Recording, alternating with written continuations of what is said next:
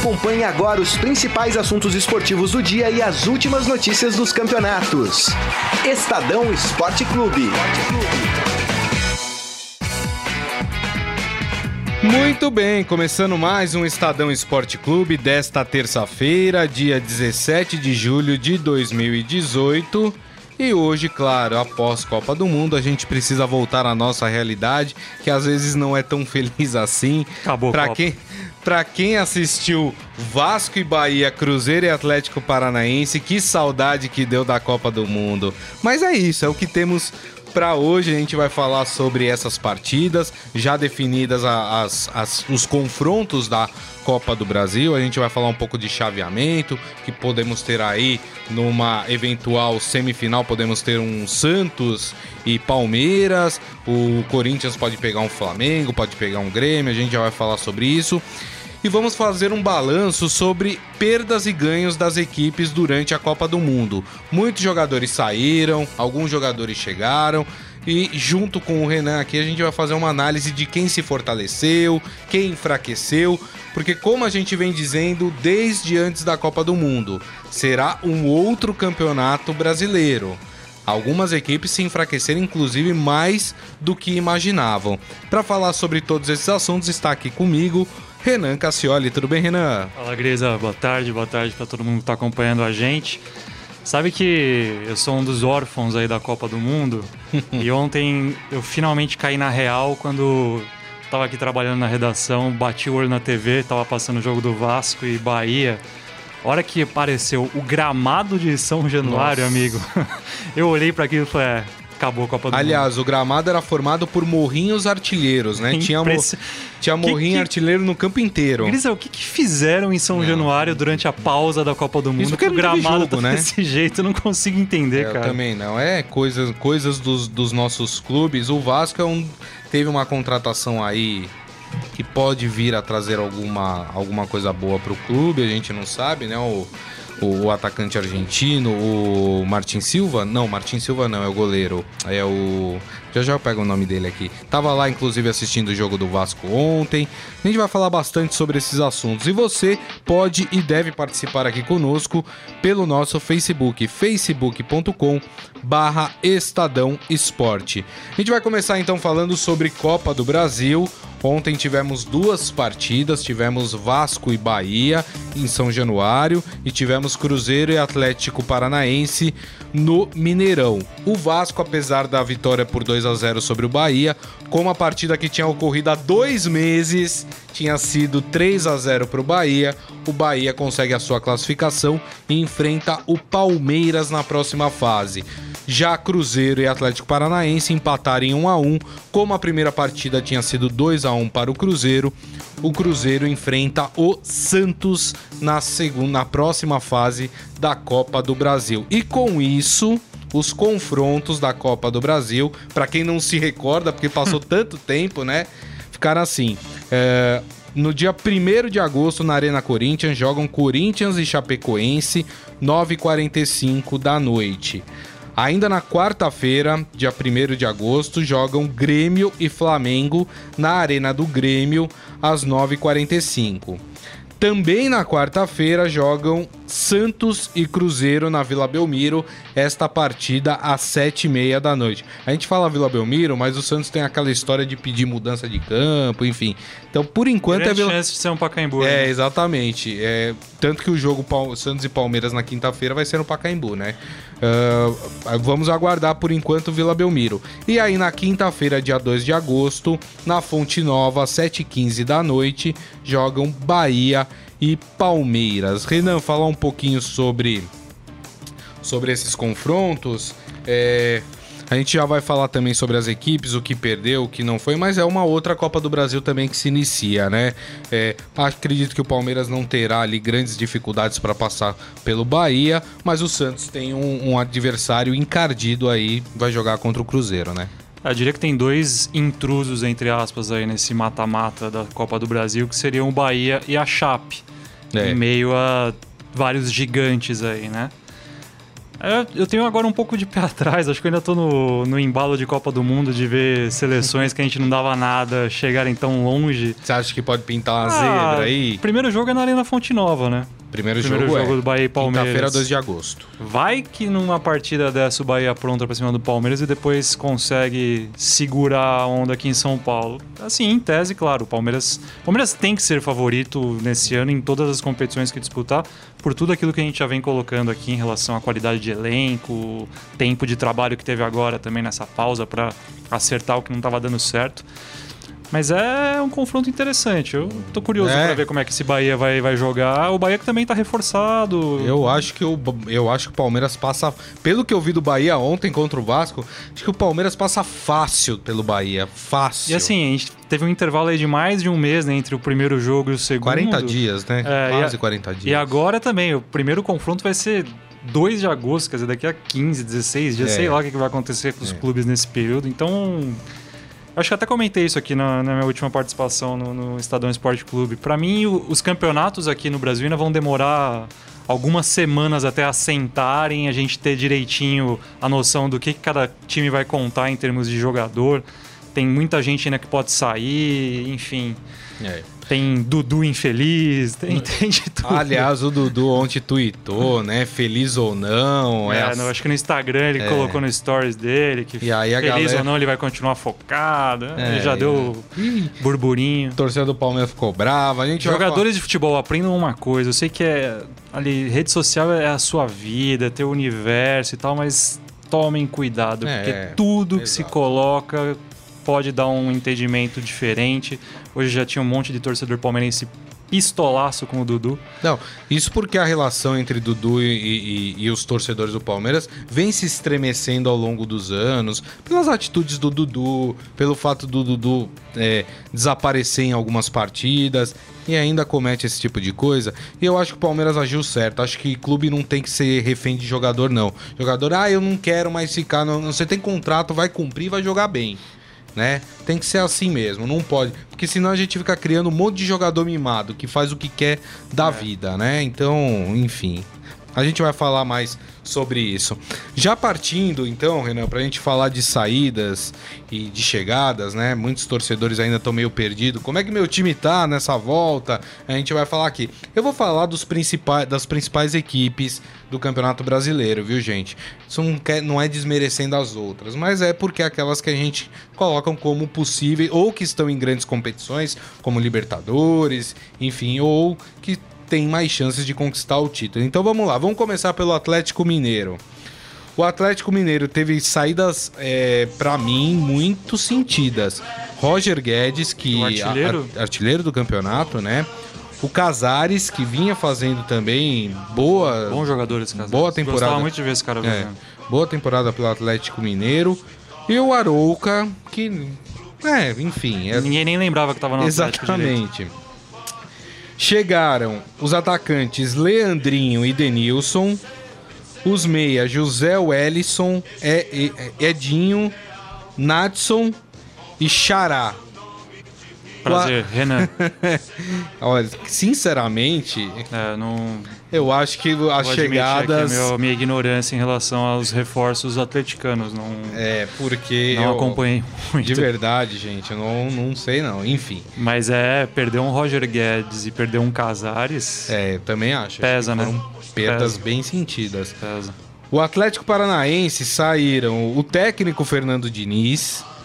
Acabou? Acabou, Acabou. aquele toque envolvente na defesa? É, acabou, acabou, Acabou? E ontem, já pelo jogo do Atlético Paranaense, percebeu que o novo técnico não vai, não vai levar isso pra frente.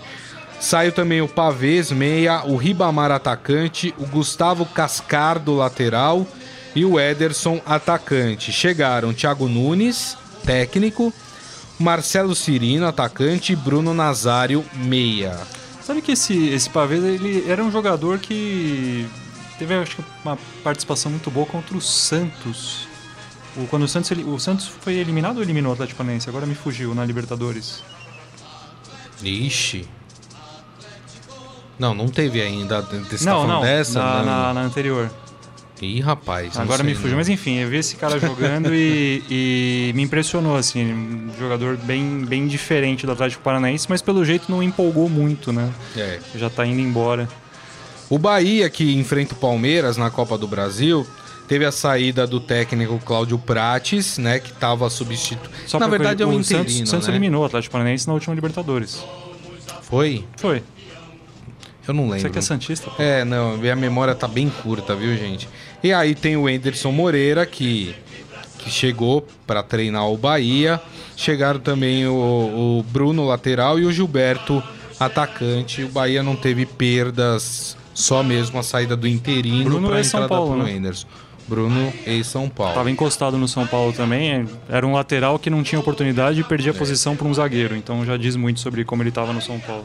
O Botafogo teve uma perda significativa, que foi o seu técnico, o Alberto Valentim, que foi lá para as Arábias, Vai né? ganhar din-din. foi ganhar din-din, e o Leandro Carvalho, o atacante, que também foi embora. Chegou o Marcos Paquetá, que é o novo técnico do Botafogo. Botafogo teve, então, mudança mesmo mais no, no seu banco de reservas do que eh, no seu time titular. Vamos lá. Vamos pegar aqui o Corinthians. Vamos deixar o Corinthians para depois? Já colocou o hino? Quer que eu fale do Corinthians? Vamos falar de Corinthians? Vamos falar do Vamos falar de Corinthians, Corinthians. então. Vamos lá. O Corinthians que teve perdas significativas. Acho que dos clubes de São Paulo foi aquele que perdeu mais jogadores importantes. Vamos lá para saídas no Corinthians. Michael Meia, Balbuena zagueiro, Sid Clay lateral e tem uma que já foi tarde que é o Casim. Né? O, o Corinthians conseguiu se livrar do Casim. Tem, que, tem que dar um prêmio para quem conseguiu vender Coitado o Casim. Gente. É, não, tem que dar um prêmio pra quem conseguiu vender o Casim. Quem chegou? Jonatas, atacante, e Danilo Avelar, lateral. E esse Corinthians, hein, Renan? É, o Corinthians, pra mim, é a principal perda é o Balbuena, sem dúvida. Acho que talvez tenha sido. E o Sid Clay? Vinha jogando bem o Sid Clay, Vinha né? jogando bem, mas o Balbuena acho que talvez tenha sido um dos zagueiros mais regulares aqui em atividade no futebol brasileiro nos últimos tempos. É um cara que você praticamente não, não viu uma atuação abaixo da crítica, né? E deu ali uma, uma segurança para o sistema defensivo do Corinthians que foi fundamental, por exemplo, no, no- no título brasileiro. Exato. Então, acho que vai ter que. Vai demorar um pouquinho para recompor essa- esse sistema defensivo corintiano. Para mim, acho que é a perda mais significativa. O Maicon, que alternou ali momentos de titularidade com a reserva, depois acabou conquistando um pouquinho de espaço. Mas para mim o Balbuena é sem dúvida a principal perda do time. E quem chega, o Jonatas é um cara que o Corinthians já tinha tentado anteriormente, já tinha sondado o atacante. É importante, é bom ter uma peça como ele. É um jogador um pouco mais de referência, exemplo do Roger, né? Então acho que o Corinthians já desde já, antes do Carilli sair, já se falava que o Corinthians buscava ter um cara com camisa 9 mesmo, um, um definidor.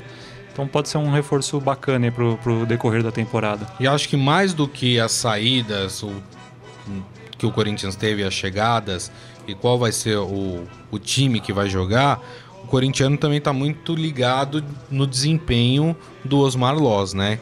Que terminou a fase antes da Copa do Mundo com muita desconfiança, né? Já tava com Maus a cordinha ali já meio em volta do pescoço. no pescoço vai ser um período também para se avaliar, porque ele teve aí, como a gente falou, 35, 30, 25 dias para poder ah, treinar a equipe, só treinar, né? E enfim, colocar o seu jeito de jogar.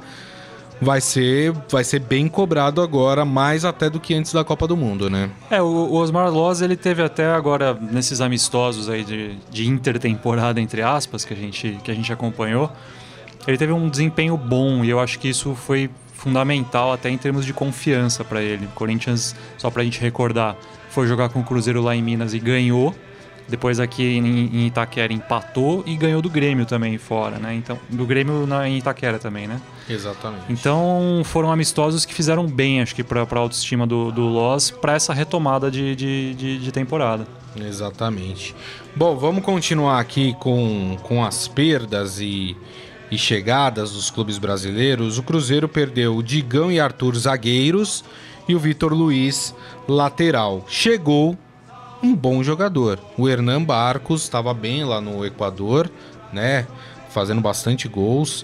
Uh, e chega, o Santos tinha tentado Barcos no começo da temporada, uh, depois uh, outros times tentaram o, o, Barcos, mas o Cruzeiro acabou trazendo aí o jogador. O Cruzeiro se reforça ou o Cruzeiro é um dos que se enfraquece, na sua opinião? O Cruzeiro se reforça, eu só não sei ainda direito aonde que o Barcos vai entrar no time.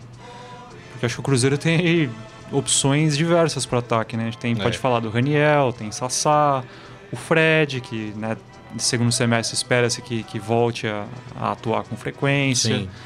É, tem o Rafael Sobes, então o Barcos vai ter que dar uma suadinha aí para conquistar uma, uma, vaga no time, eu acredito. Até porque o Cruzeiro é uma das equipes que já vem já entrosada com o Mano, já tem já uma, uma base bem definida de jogo. É, mas é um reforço importante, claro, sem dúvida. É, e a partida de ontem, eu acho que é muito difícil fazer uma avaliação, né? Porque é volta de Copa do Mundo, os times precisam voltar pegar o ritmo de jogo, né? Uh, alguns clubes deram dias aí de folga para os seus atletas, aí começaram a fazer uma série de amistosos. O Cruzeiro, inclusive, jogou dois amistosos com o Corinthians, perdeu um uh, lá em Minas e, e empatou, empatou, o outro aqui. Perdeu de 2 a 0 e empatou em 2 a 2 2 a 2 isso, exatamente, né? Então fica um pouco até difícil da gente fazer qualquer avaliação em relação ao desempenho do, do time do Cruzeiro. Vamos falar do Flamengo. É isso aí. O Flamengo tem reforço importante aí, hein? É, tem reforço, reforço importante. Reforço de dentro. É, hoje tem uma notícia de que o CAS, a Corte Arbitral do Esporte, liberou o Guerreiro. Não tem mais nenhuma restrição mesmo, inclusive, para atuar aqui. Agora o Flamengo diz que só espera um. Só uma canetadinha da FIFA, só do tipo assim. Flamengo pode, pode usar. É. Use e abuse do guerreiro. Agora, é, é importante esperar esse posicionamento da FIFA, porque a FIFA geralmente ela ela não gosta quando os atletas recorrem a, a tribunais fora do âmbito esportivo para que os atletas recorram de alguma decisão dela FIFA. Foi o que o Guerreiro fez para poder jogar a Copa do Mundo. É, não se sabe se terá uma represália aí por parte da FIFA em relação a essa atitude do Guerreiro. Então, é bom se cercar legalmente de todos os, os lados para depois não ter nenhum problema é, em relação a este jogador. É, se bem que eu acho que acho que vai pesar a favor do Guerreiro justamente o fato de ele ter conseguido jogar a Copa. Não sei se a FIFA é. vai, vai ter esse rancor todo, não. Vamos ver. Bom, quem saiu no Flamengo? o Jonas meia, o Ederson meia, o Felipe Viseu atacante e para mim a maior perda do Flamengo, o Vinícius Júnior que já está treinando lá no Real Madrid atacante. Chegaram Fernando Uribe, atacante, e Matheus Sávio, meia. Uribe, que inclusive já teve o nome publicado no BID, que é o Boletim Informativo Diário da CBF, é o sistema pelo qual ah, os clubes registram suas, seus jogadores. Uribe pode estar à disposição, inclusive, para a partida de amanhã já contra o São Paulo. É, mas perder Viseu e perder Vinícius Júnior de uma tacada só é. também é um clube que me preocupa né, em relação a isso. Hum. É que o Flamengo tem tanta gente agora, né? Quer dizer, se tiver o Guerreiro à disposição, agora contratou esse Uribe, que é um bom Tem jogador. o Marlos Moreno que tá lá, que ainda não conseguiu se firmar é, no clube. Então, assim, né? o Flamengo tem gente para tem gente boa para repor. Mas Viseu e Vinícius Júnior eram duas das, das boas é, bons nomes dessa nova safra do, do futebol brasileiro. É. Vamos falar dos gaúchos, o Grêmio, começando pelo Grêmio. O Grêmio também teve uma saída muito sentida, que é a do Arthur, meia, né? Um, uma das revelações aí do futebol brasileiro. E chegaram o Marinho, atacante, e o Lincoln, meia. Uh, Marinho é aquele? Marinho, aquele. Aquele? Aquele. Exato. Olha só. Exatamente. Ou seja, nenhuma das duas contratações compensam a saída do Arthur, né? Não, o Arthur, inclusive, que já se comenta na, na imprensa espanhola que já causou uma impressão muito positiva entre os jogadores do Barcelona. E é um cara que a gente, agora, né, passada a Copa do Mundo, a gente pensa, pô, quando a gente perdeu o Casemiro ali e o Fernandinho não entrou bem, se a gente tivesse um Arthur, talvez tivesse uma sorte melhor ali. Mas enfim, é fazer muito muito palpite de EC, EC e futebol não é por aí. É Mas verdade. é uma perda também. O Arthur vem sendo um dos principais jogadores do Grêmio na, na temporada. O Internacional, o Internacional não teve perdas nessa nessa parada da Copa do Mundo. E, e tá teve, tá bem na tabela, né? Tá bem na tabela e teve duas chegadas, né? O Martin Sarrafiore, meia, e o Jonathan Alves, atacante. Alguma coisa sobre esses dois, o Renan? Também não. Chegou tanta gente que eu não conheço, né? Que os clubes foram atrás. Não, é, é o melhor do campeonato porto-riquenho, né? E a gente é, é o melhor jogador da Guiana, enfim, que a gente não conhece. Mas só de não ter perdido ninguém, né? O Internacional chega com a mesma É importante força, até né? para manter essa, essa boa posição. O Internacional ele é o quarto colocado atualmente na tabela do Campeonato Brasileiro. Tem 22 pontos, está a 5 do líder Flamengo. Exatamente. Vamos falar do Palmeiras. Tem muito palmeirense aqui esperando pra gente falar do Palmeiras. Vamos lá que o Palmeiras teve bastante saídas nessa, nessa parada da Copa do Mundo. Uh, eu vou começar por aqueles que eu considero menos importantes, né? O Daniel Fusato, goleiro, saiu. O João Pedro, lateral, saiu. Emerson Santos, zagueiro, saiu.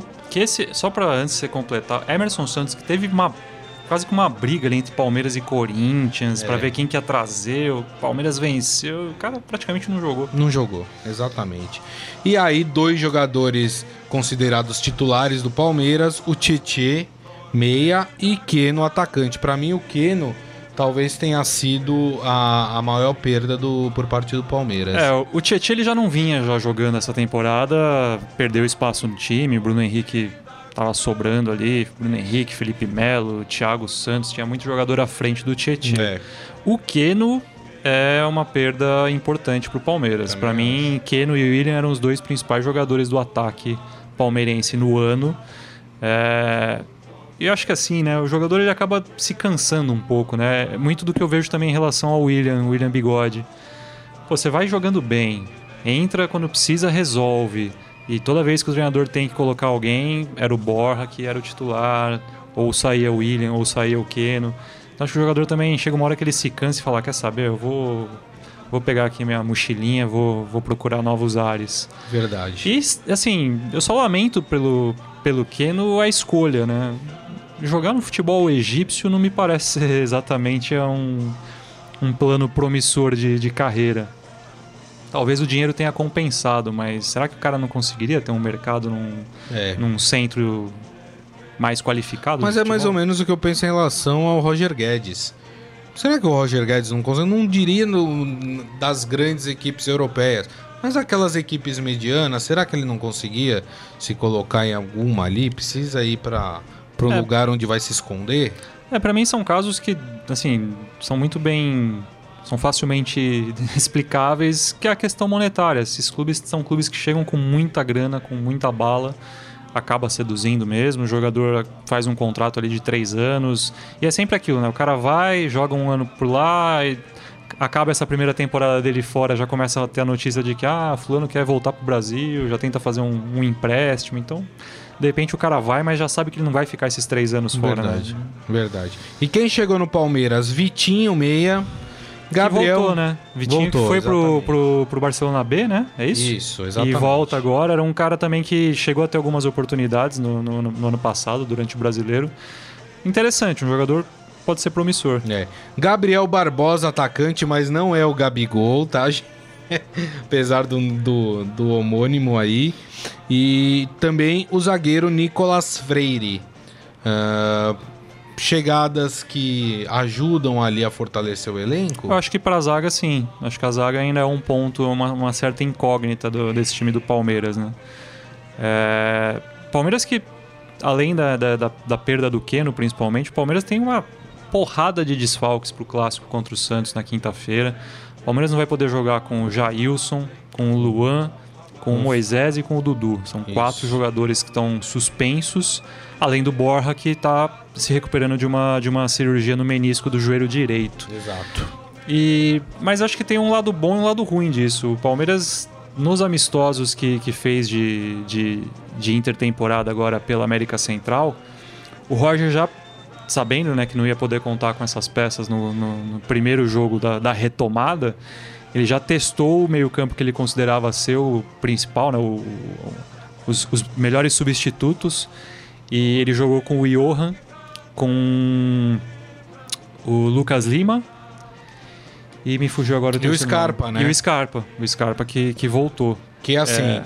que precisa se tomar todos os cuidados, tem Sim. que colocar aquele asterisco. Asterisco no Scarpa. Porque assim, tudo bem, montou a equipe. Ah, a equipe é essa. Aí chega na semana que vem, um tribunal X vai lá e caça a liminar que ele pode jogar no Palmeiras. Aí é. o Palmeiras precisa se reestruturar de novo. O Scarpa, só pra gente também refrescar a memória né, do, do, do pessoal que tá acompanhando a gente, o Scarpa ele tá jogando pelo Palmeiras de novo graças a um habeas corpus que ele conseguiu no TST, Tribunal Superior do Trabalho lá de Brasília. É, mas a briga judicial dele com o Fluminense continua. Exato. Então, assim, a qualquer momento podemos ter uma, uma nova liminar e o Scarpa tem que ser devolvido, devolvido. novamente ao Fluminense. Exato. Mas só para complementar, esse trio, né, esse tridente, né, de Lucas Lima mais centralizado, o Johan e o Scarpa funcionou muito bem. Eram times fracos, a gente tem que fazer essa ponderação. Isso mas funcionou muito bem. E aí o William pôde também ter a oportunidade de jogar avançado como o atacante de referência. Muito provavelmente vai ser essa formação que o Roger vai escalar contra o Santos.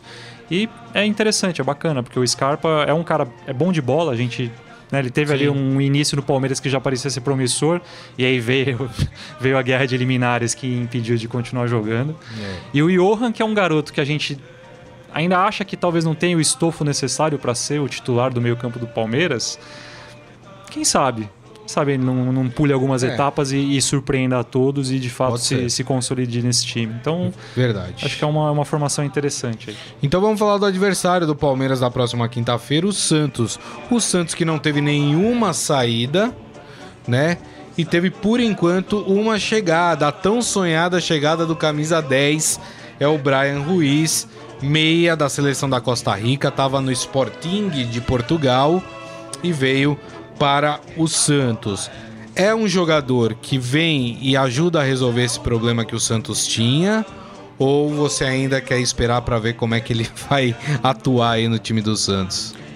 A esperar, a gente sempre tem que esperar porque tem a questão de adaptação, saber se o cara vai se adaptar ao time, à cidade, ao país, enfim. Jogador estrangeiro a gente tem sempre que dar um pouco mais de tempo.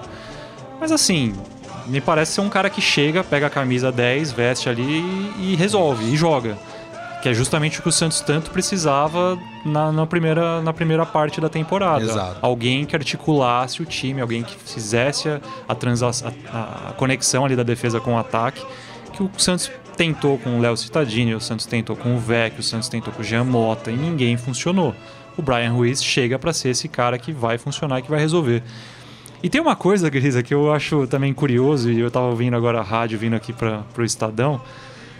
O Santos está também muito perto de contratar um volante uruguaio, Carlos, Carlos Sanches, Sanches, que jogou também a Copa do Mundo. É isso, era a reserva do Uruguai. É, e aí eu começo a me perguntar: o Santos não estava atolado em dívidas, não tinha dinheiro ah. para nada. Da onde surgiu a grana para então contratar então, Brian Ruiz e para estar tá já especulando Aliás, um outro jogador de Copa do é Mundo? É até interessante isso, né? Porque apesar do, do Rodrigo ter sido negociado com o Real Madrid, é, você acredita que o dinheiro ainda não chegou, ou grande parte Ou vão vir em parcelas, né? Ou vão vir em parcelas. É. Só que o Santos conseguiu. É, é, impressionante essas coisas, né?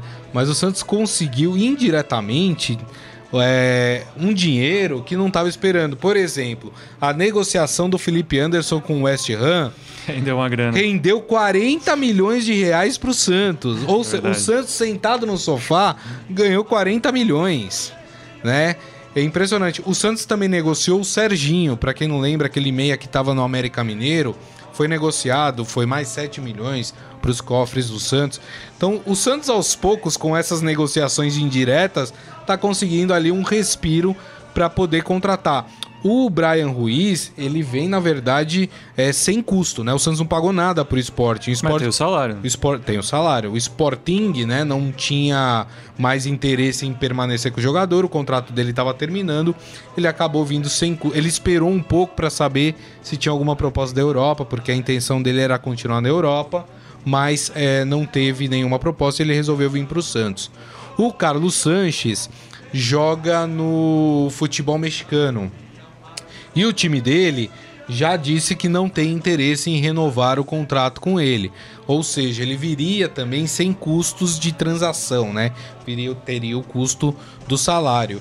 E o Santos também está atrás de um paraguaio, aí, atacante paraguaio, que está no futebol ucraniano. O pai do atacante deu uma entrevista aí para uma rádio paraguaia falando: não, tá tudo certo, já tem o acerto com o Santos, mas por enquanto nada concretizado. Do Carlos Sanches, o Santos disse que até o final da semana é, vai dar um parecer se foi fechado ou não o negócio. Tudo indica que vai ser fechado. E sobre o paraguaio também. É... É, de, mas de qualquer forma, assim, né? Tudo bem, então, são jogadores que estão vindo sem custos, mas assim, a, a casinha continua desarrumada. Né? Desarrumada, né? é. E esses caras vêm com o salário de quem tava jogando fora do país, ou seja, não deve um, ser barato um E um Brian detalhe, Ruiz. o Gabigol não treinou até agora, viu, gente? Voltou ao time, aí ele, ele teve, sei lá, sentiu alguma coisa na perna, aí depois foi uma virose. O Gabigol tá sem treinar esse tempo inteiro, então não espere que o Santos é, esteja. O Santos fez dois amistosos no, no, no México. México, perdeu um, empatou o outro, né? Uh, e aí alguns jogadores voltaram com virose de lá. O Bruno Henrique voltou com virose, o Renato voltou Renato, com virose, o David, o David Braz, Braz também voltou com virose. São inclusive dúvidas. Né? É, o Renato parece que treinou já normalmente, poderia jogar contra o Palmeiras. O David Braz é um caso mais um pouco mais sério, então talvez não jogue contra o Palmeiras. Também não sei se é perda isso ou não, né? E o Santos teve algumas, negocia algumas negociações de saída que não se concretizaram, né? O Lucas Veríssimo estava muito próximo de sair. De novo. Nessa janela, de novo. De novo. O Lucas né? Veríssimo é o cara que está mais perto sempre de sair e nunca sai. E aí não saiu. Uh, quem também estava para sair era, era o Léo Cittadini, mas Santos confirmou agora há pouco que ele, ele vai para o clássico contra o Palmeiras, foi liberado para jogar. Isso quer dizer que talvez a negociação dele tenha, tenha furado também. Vamos esperar para ver esse Santos, né? E tem uma coisa engraçada também desse, quer dizer, engraçada, uma, mais uma curiosidade em relação a esse clássico, né?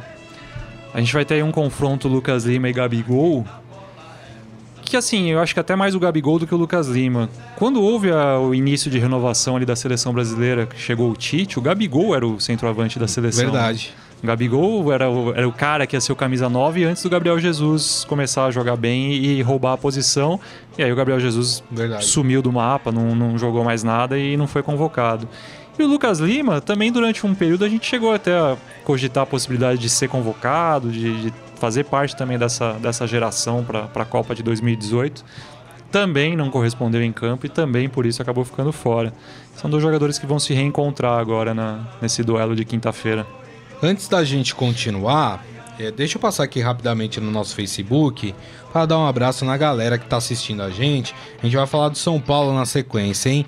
A Fátima Brás com a gente, o Eduardo Benega falando que o juizinho caseiro do Vasco é, não mudou nada, reclamando da arbitragem. A arbitragem aqui no Brasil é horrível, gente. voltem a se acostumar porque não tem VAR aqui. É. A gente vai continuar debatendo muita arbitragem no Brasil. Palma Polese, o Alexandre Costa Silva falando boa tarde, amigos. Corinthians desmontando toda a zaga. Tá preocupado aqui. O Edson Gabriel Filho falando. O São Paulo me, me, me parece fortaleceu o elenco e fez uma boa intertemporada. Mas tem jogos dificílimos na sequência. Se ganhar três e empatar um, pode mandar fazer as faixas. Ô, louco. Aí é otimismo, hein? Calma, rapaz. O Helder Vieira às vezes precisa da, da mensagem escrita, jogador passa a mensagem em campo também. É, não sei do tá que. Tá se referindo ao Dudu? Ah, é verdade. É isso? isso? aí, tem, tem é razão. É, acho que ele tá falando que tem jogador que faz corpo mole, né? Quando não tá mais afim de jogar num, num clube. O Edmo Rodrigues falando: o Mbappé com 19 anos já tem Mundial e o Palmeiras não. Que isso aí, de graça, hein, gente? O pessoal é. já voltando, voltando ao clima mesmo. É né? isso aí, pô. De, deixa o Palmeiras em paz, gente. Vamos lá então, vamos continuar falando aqui é, das equipes. Vamos falar do São, São Paulo. Paulo o São Paulo que teve duas saídas, dois meias, Petros e Cueva. É, para mim, esse caso é diferente do do, do, do Dudu. O Cueva ele desrespeitou o São Paulo na minha. Ele fez pouco caso do São Paulo. Ele não se faz o que o Cueva fez com uma equipe do tamanho gigante que tem o São Paulo. Então, meu, é assim, esse aí é jogador problemático, tem que mandar embora mesmo, né? Então saiu Petros e Cueva, chegaram João Rojas e o lateral Bruno Pérez. É, São Paulo se fortalece, na sua opinião. Ah, e o São Paulo tem um jogador que parece uh, que tem agradado, agradou muito nessa intertemporada, que foi o uruguaio Carneiro, atacante. Tem, tem se falado muito bem dele ali nos arredores do São Paulo. São Paulo se fortalece ou se enfraquece? Acho que o São Paulo resolveu alguns problemas e se qualificou. Eu acho que o saldo final é positivo. Vale só a gente lembrar que, né, ainda antes da Copa, o São Paulo já tinha perdido o Marcos Guilherme e o Valdívia. E aí sim, acho que são jogadores que, que podem fazer falta. O Marcos Guilherme era titular, o Valdívia estava na reserva, mas tinha boas participações. Mas o São Paulo se livrou do Cueva, que como o Grisa bem comentou, já vai tarde, porque faz tempo que está desrespeitando o São Paulo e achou que fosse a Copa do Mundo fosse ser uma vitrine dele para uma grande equipe foi jogar num, vai jogar num timinho ali da Rússia que acho que para ele está de bom tamanho por enquanto. É. São Paulo se livrou entre aspas do Júnior Tavares, que eu eu gostei desse cara quando ele apareceu. Vale a gente lembrar que ele foi bancado pelo Rogério Ceni, ele estava na base, o Rogério Ceni já puxou ele logo para o time titular. Ele fez um primeiro semestre no ano passado bem interessante, mas também ainda parece ser um cara que tem um pouco ali de problema de falta de uma assessoria, de orientação. Parece que nunca está muito com a cabeça realmente focada no time. Ele vai para Sampdoria agora para jogar por empréstimo. É... E o Grisa falou bem, eu acho que tem, tem dois jogadores que o São Paulo vai poder contar nessa, nessa nesse segundo semestre que já estavam né, no, no, no, clube, mas acabam sendo reforços porque ou jogaram pouco ou quase não ou, ou não jogaram, que é o caso do Carneiro. Tem o Morato também, Grisa. Lembra do Morato? Lembro. Morato que entrou contra o Cruzeiro, né, naquela, naquela partida decisiva. Fez uma boa partida, acabou se machucando e não jogou mais. Ele está recuperado de lesão. Volta então para esse segundo semestre como reforço também para o ataque do time. E o Gonzalo Carneiro, que passou por um problema sério de pubalgia e não pôde ainda estrear com a camisa do São Paulo oficialmente, ele é considerado uma das grandes promessas, uma das grandes joias do futebol uruguaio. É, então acho que há uma boa expectativa assim em relação a, a, esse jogador e ao que ele pode apresentar. Então assim, fazendo um saldão, um balanço final do, do São Paulo, eu acho que o São Paulo ele volta melhor para essa, essa retomada da temporada do que ele saiu em relação às peças. O João Rojas, eu confesso que eu também vi pouco. É, e já se fala até que ele vai ser titular na, na partida contra o Flamengo amanhã. Eu já acho que já é um bom teste, né, Grisa? Se a gente for pensar Sim. que é um baita de um, de um, de um desafio para São Paulo já voltar enfrentando o líder do Campeonato Brasileiro. Agora, é, é importante dizer que foram jogadores que, que tiveram ali o aval do Diego Aguirre para vir. Sim. Né? Então, quer dizer, pelo menos é o técnico já trazendo gente que ele confia e que ele gostaria de ter no elenco. E aos poucos jogadores que estavam com o Dorival, né? Os jogadores que estavam ali, que o Aguirre teve que aturar, vão saindo, né? É, e tem, tem uma coisa em relação ao Petros. Eu não sei, o, Petros ele nunca me convenceu. Eu não, eu não acho que ele seja ruim, que ele seja um mau jogador. é. Mas eu também não, nunca vi o Petros definir, decidir ou ser um, sabe, um, um cara que você olhasse ali para um clássico, uma partida e falasse, não, hoje o Petros foi o cara do time. Um jogador meio café com leite, eu diria assim. Verdade. Podia jogar? Podia, mas também não vai fazer muita falta. É, provavelmente vai jogar o Jusilei e o Hudson amanhã. Então, não acho que São Paulo vá sentir também muito a ausência da, do Petros, não. é verdade. Bom, deixa eu passar aqui e ler, antes da gente falar também do, do Vasco, né? O Daniel falando: Oi, amigos do Estadão, esse programa é bacana. Sempre vejo vocês desde o México. É, ah, rapaz, um abraço Legal. aí para os nossos hermanos mexicanos. O Ale Santos com a gente aqui também, Marcos Roberto, falando que é Zidane na Juventus. Ontem teve a apresentação do Cristiano Ronaldo lá, né? Teve frases polêmicas, aquela coisa, né? O Cristiano Ronaldo ele se sente um pouco, né? Mas ele pode, né? Porque joga muito. O Eduardo Benega falando Cueva e Petros, tchau. Uh, e falando que jogador uruguaio sempre deu certo no tricolor. São Paulino tem sempre esse.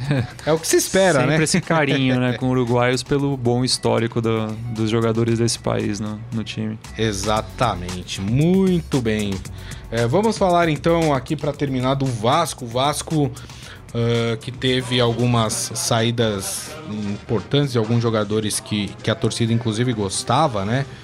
O Wellington Meia, o Paulinho atacante, o Eraso zagueiro e o Bruno Paulista meia, esses foram embora.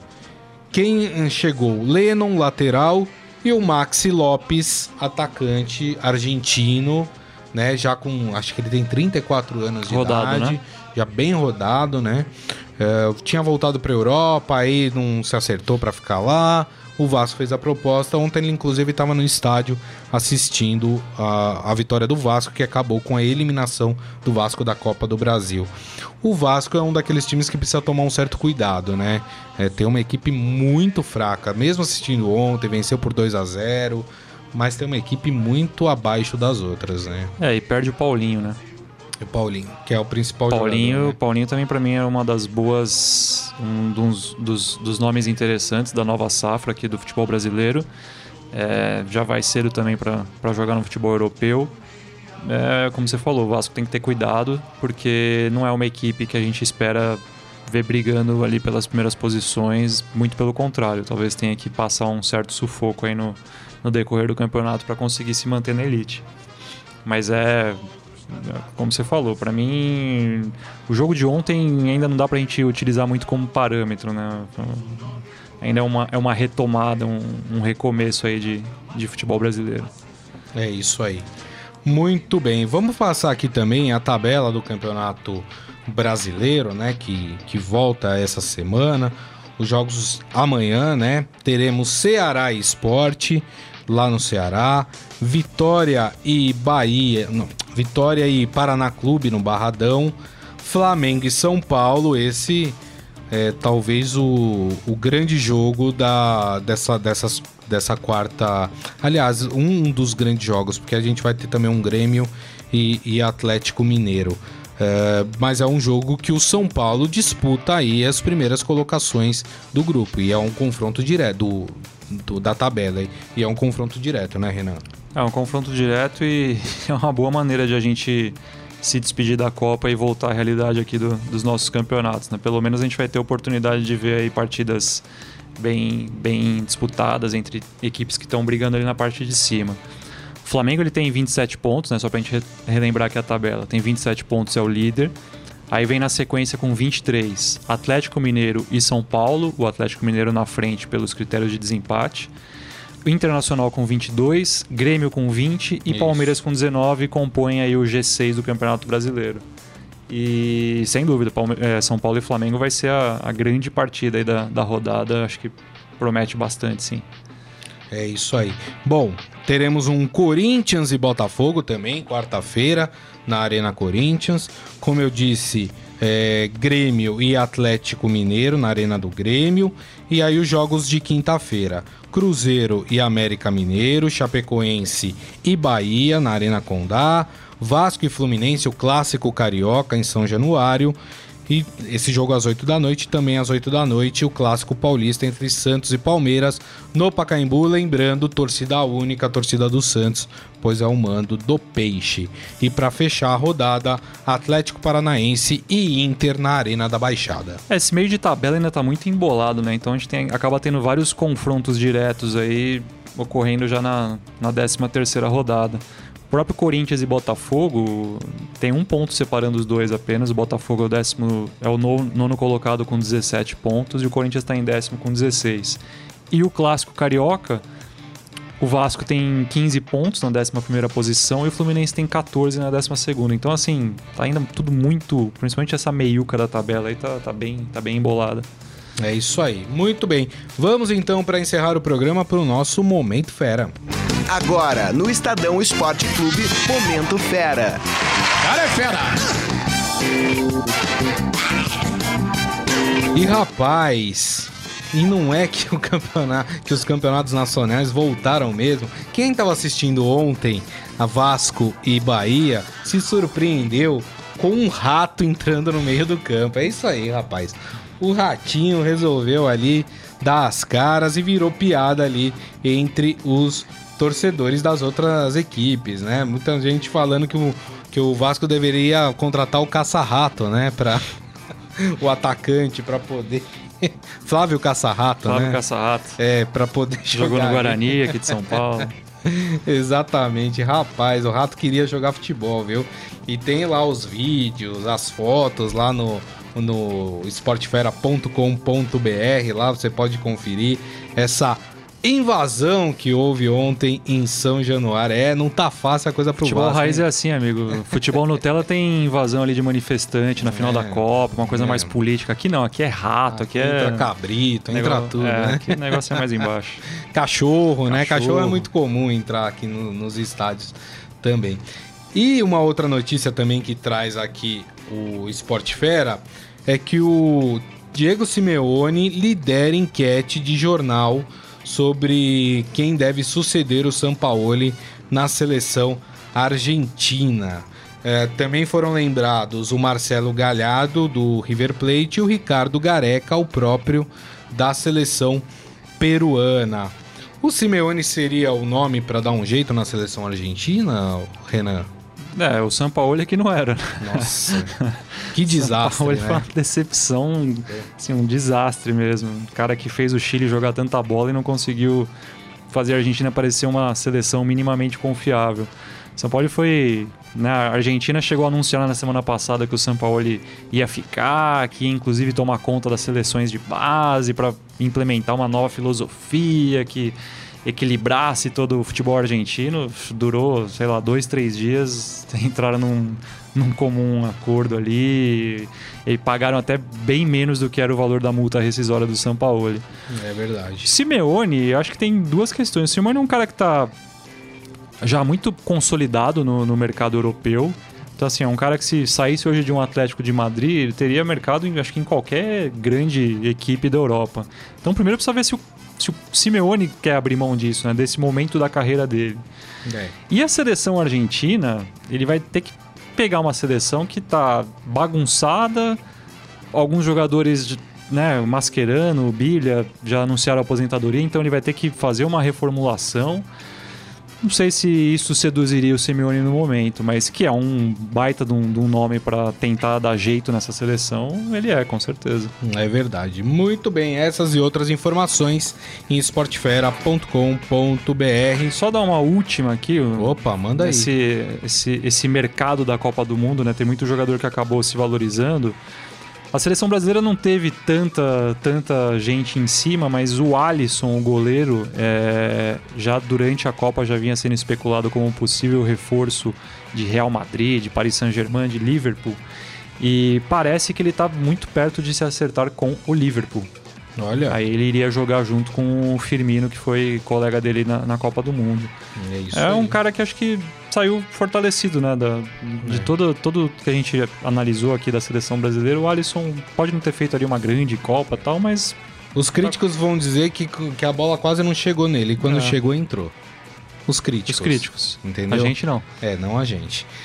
Muito bem, gente. Terminamos aqui o Estadão Esporte Clube desta terça-feira, dia 17 de julho de 2018.